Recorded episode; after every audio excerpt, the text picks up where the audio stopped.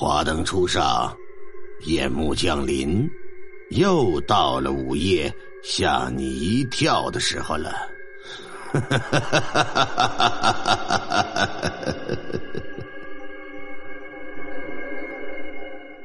又来了，今天呢，为我们提供故事的朋友呢，叫十七月啊，给我们提供了一个他所遇到的见闻呢。说你好，柱子哥，我呀，吉林辽源人。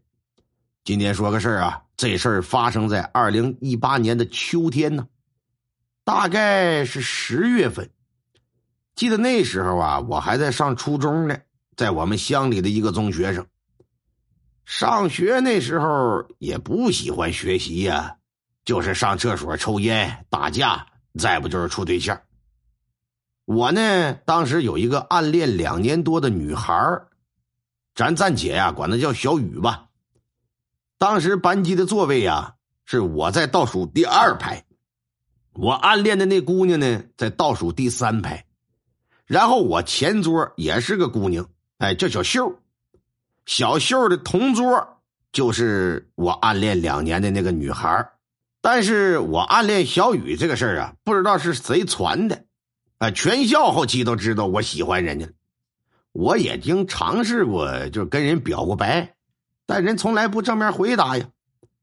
然后说隔天下午吧，哎，还能和我在一起玩我俩呢就一直是朋友的状态，也不尴尬，也没有捅破。小雨的性格就是那种属于假小子那种性格。我一看这一追，他也不同意，这咋整啊？我不能放弃呀。上课的时候啊，我就捅过前桌的小秀。上课无聊啊，我就喜欢玩着头发，偶尔拽拽内衣带啥的。因为小秀在整个初中啊，在我们学校里面，可以说她是女生里发育最好的，可以排进前五去了。她当时穿的内衣啊，也是那种成人内衣。后来一来二去的呢，你看就这么玩来玩去的，无心插柳柳成荫了。我跟小秀就整一块儿的。等我和小秀处对象的时候呢，偶尔也会跟小雨他们在一起疯啊，一起闹。再后来也不知道具体是因为点什么事吧，小秀我俩就分手了。然后当时我在一个距离我们学校大概五公里的地方住宿，住宿的地方啊是我们学校一个化学老师所租的一个门市房，那里头都没装修啊。我们当时管这化学老师啊叫策哥。在策哥那里住宿的呀，拢共有十四个。一楼是我们写作业、学习的地方，二楼呢是我们睡觉的地方。因为我去的时候那里还没住几个人呢，我就挑了一个上铺挨着楼梯口的地方，因为挨着楼梯口的地方有个插排。后来又过了一段，住宿的人呢，这可就逐渐变得多了，慢慢慢慢这就发展成了十四个。也是在那一段时间，我和小秀分了手。我倒说不上多喜欢他吧，但是这玩意儿分手了，你不得表现的深情一点的吗？就装的呀，就挺抑郁的啊，有点欲哭无泪那种的，整天丧着个脸。然后这说着也巧，我那几个当时跟我一起住宿的朋友呢，在感情上或多或少也都受了一些挫折。有一个叫二哥的，他对象和别人接吻，让他看见了。你看看这玩意儿能受得了吗？当时因为这事儿，放学的时候还干了一仗呢。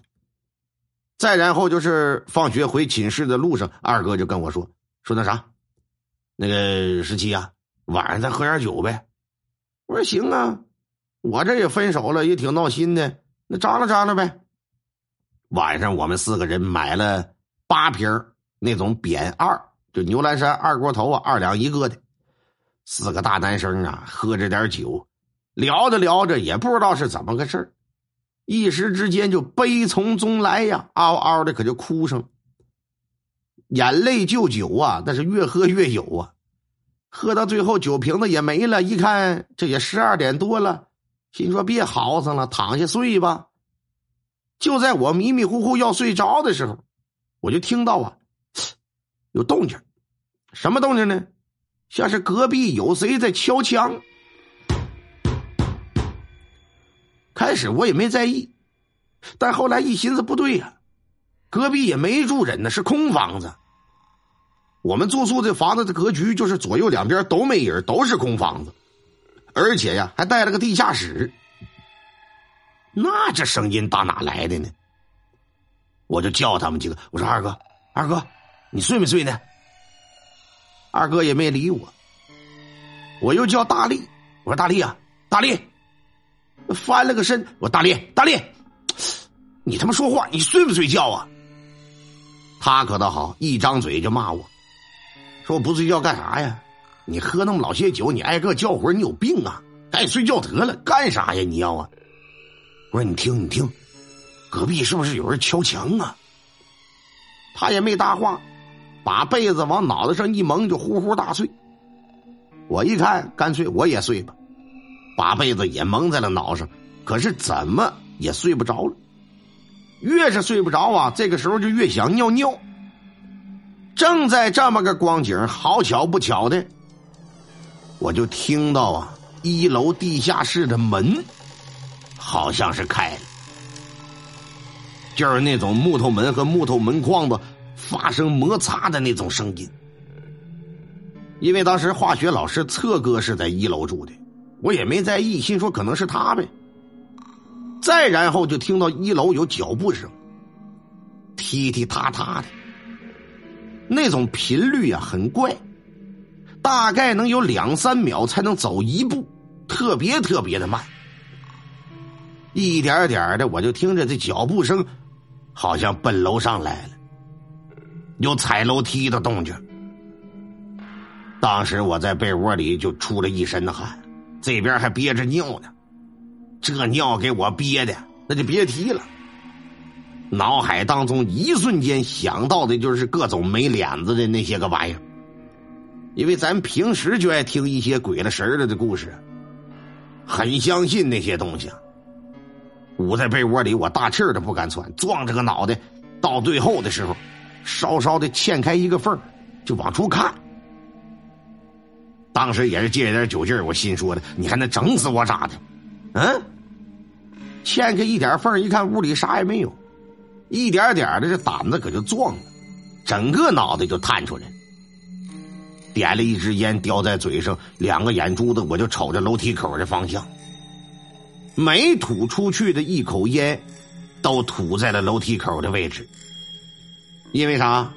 因为我爷爷跟我说过，说这鬼呀怕抽烟的吐出的那口气儿，不怕喝完酒的酒鬼，因为酒鬼喝完酒。那玩意儿，你这人就火力就不旺了。我这一连抽了两根烟，到最后这泡尿可就憋不住了。心说爱咋咋地吧，哪有什么这个那个的鬼了神了的，都是自己吓自己。自己给自己鼓了几分胆气，拿着手机，我就准备上一楼卫生间尿尿去。顺着楼梯往下来，刚到一楼，就觉得一楼怎么这么凉呢？这屋里的温度都赶上冬天了。一阵阵的小凉风吹的肩膀子嗖嗖的，清楚的记着，当时我用的是金立手机。现在这年头，那手机也多啊，电池倒是特别不抗用，用一会儿就没电。啊，我们那个年代的手机呢，电池吧，一般情况之下能鼓了个一天来的，两天左右，电池能抠下去。我尿尿的这个地方呢，是一个白色的管子。劈成两半的这么一个玩意儿，哎，往那管子里边尿，能有那么三十来公分吧。尿完之后啊，我就赶紧回二楼就躺下了。躺在床上的，心里还是不踏实。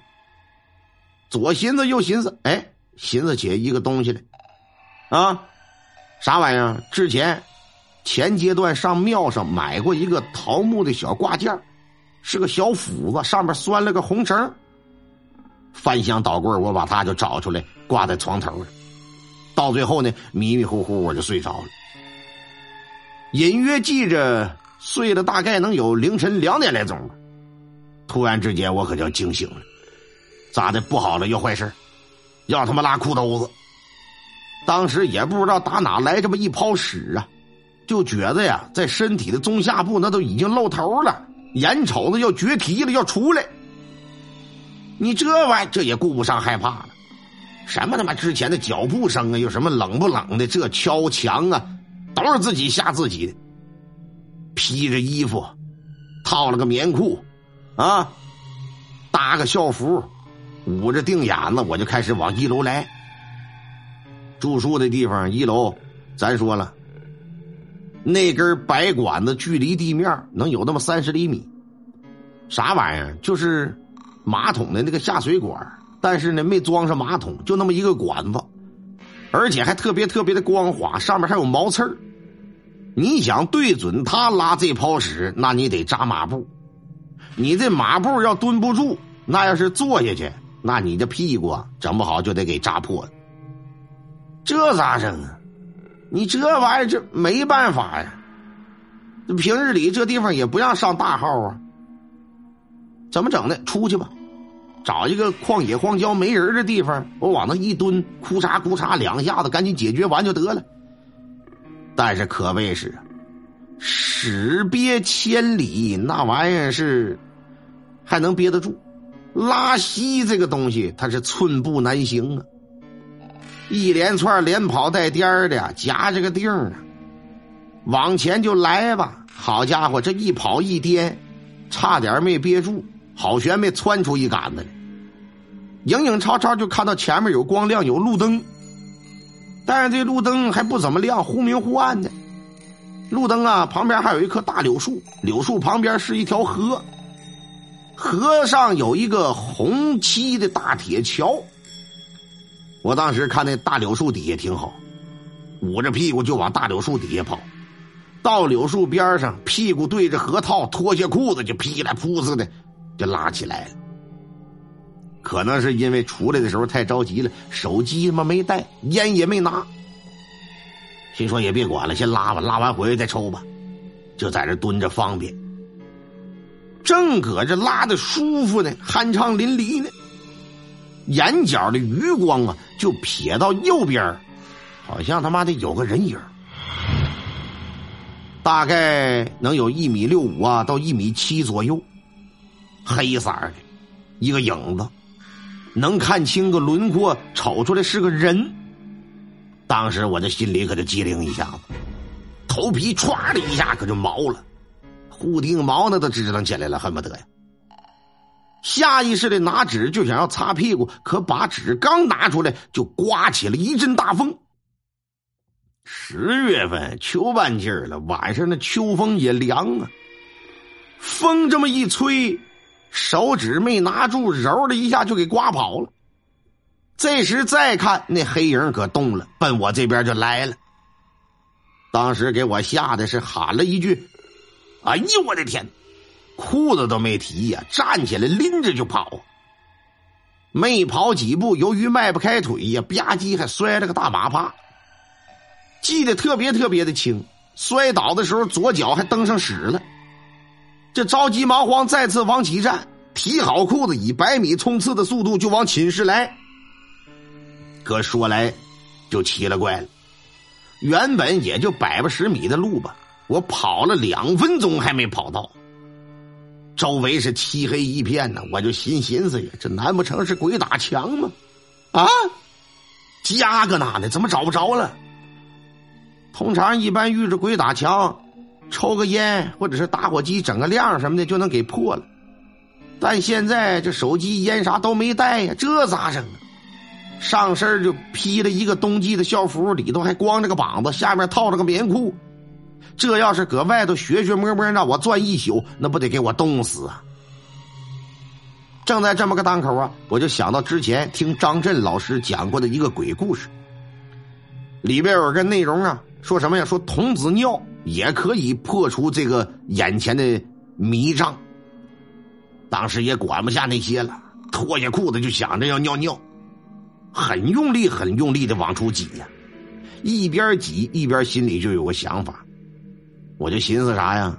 我这玩意儿，我我倒是不近女色，但之前呢，咱也有过不良的一些个小嗜好，也不知道我现在算不算是个童子。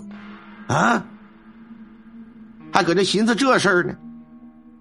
但是该说不说，人要是说点儿背的时候，真的是你想尿都尿不出来。一滴的也没挤出来。那也没招啊，咋整啊？凭借着记忆，奔着宿舍的方向就来吧，一边跑一边就裹着环儿。就在裹着衣服的时候，突然发现，这校服里哗啦一下子，好像有火柴的响动。掏出来一看，果然是个火柴，上面还印着各种这个那个不调的小广告。这不是有救的吗？赶紧划着一根上去擦的这么一划，啪，连点火花都没看着，火柴棍打中间就断了。再划一根还是划不着。后来我是着急了，一连拿出三四根攥在一起，啊擦！这回可算是有了亮。借着微弱的火柴缸光亮，再看看四周，我眼下都已经跑出来老远了，都跑到马路上了。四外圈转了一下，辨别一下方向，找到宿舍的方向。回到宿舍，第一件事赶紧先找干净的裤衩子穿上吧。上床之后啊，拿点湿巾，我先擦吧擦吧，换好裤衩子，躺上就睡。此时这天啊，就已经快亮了。一直到了早上八点多上学校上课的时候，我就觉得我这身上啊就特别特别的紧，哎，特别特别的累，而且整个人呢睁不开眼睛，很乏很困的感觉，恍恍惚惚这脑袋好像还有点疼呢。一直到中午吃完饭，我感觉我坚持不住了，我说不行。老师这边说咋的了？是不是身体不舒服？我说是有点不不得劲儿。老师说那赶紧给家里打电话吧。通知家长吧，看看你这别有点什么病，再耽误了是吧？给家里就打电话，打电话，最后我爷骑摩托车过来接我。我爷一看我，就说我嘴唇子煞白呀，整个人脸都不是色儿了。给我接回家之后，我就开始发烧，躺炕上就不行了。然后我爷爷之前是干啥的？是扭秧歌啊，踩高跷的，还是头敲？也干过什么，就是带且啊这种事儿。什么叫带且呀？就是村子里的知客，啊，迎来送往的那个张罗的那个人谁家有个红白喜事啥的，我爷平时也干这个。偶尔呢，也会把个脉什么的，看点阴阳五行的一些个小来小去的东西。当时我爷就给我把把脉。把完脉，啥也没说就出去了。等再回来的时候，带回来一个老太太。这老太太光看面相就是那种很呆呆的人，一瞅就是个刁蛮不讲理的人。再然后，我就不太清楚后头的事儿，迷迷糊糊就睡着了。等再醒过来，就觉得这人就好多了，精神头也恢复了。醒来之后，我就问我爷：“我说爷，怎么回事啊？到底是啊？那老太太是干啥的？”我爷也不告诉我，就说呀，以后别住宿了。经过这件事之后呢，我也不敢在那里住了，这事儿就这么没了。我的奶奶是二零一九年阴历五月二十一日，农历四月十七不幸去世的。我的奶奶去世也是非常非常离奇的啊！下回咱们再讲讲我奶奶去世发生的一些不可思议的事情。